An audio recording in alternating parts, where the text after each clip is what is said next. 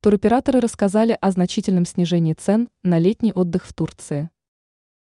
Летний отдых в Турции по сравнению с минувшим годом подешевел почти на 20%.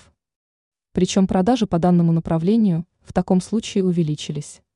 Об этом, как передает ТАСС, проинформировали в пресс-службе РСТ. Сообщается, что стоимость летнего отдыха в Турции снизилась почти на 20% по сравнению с минувшим годом. В этой ситуации ательеры Турции учли неудачный прошлый опыт, а потому решили предложить более привлекательную стоимость. Подчеркивается, что в начале года по этому направлению заметно увеличились продажи. У ряда туроператоров они выросли и вовсе в несколько раз. Руководитель комитета РСТ Сергей Агафонов рассказал, что на снижение стоимости оказывает влияние и уменьшение курса валюты еврозоны. Он сообщил, что в начале года был замечен резкий скачок продаж путевок.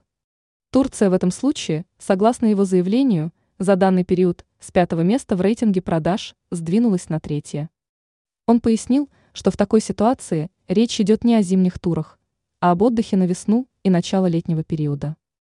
Ранее в Атор сообщили о снижении стоимости туров в популярные у россиян страны.